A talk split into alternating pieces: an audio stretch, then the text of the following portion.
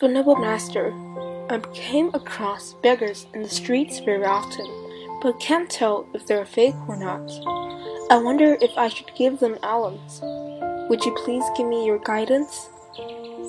Go ahead. Yesterday, I saw a middle aged woman asking for money at an intersection, and then I gave her some. But at the next intersection, there was another one asking for money. I was at a loss, not was accumulating merits or encouraging other evil's karma.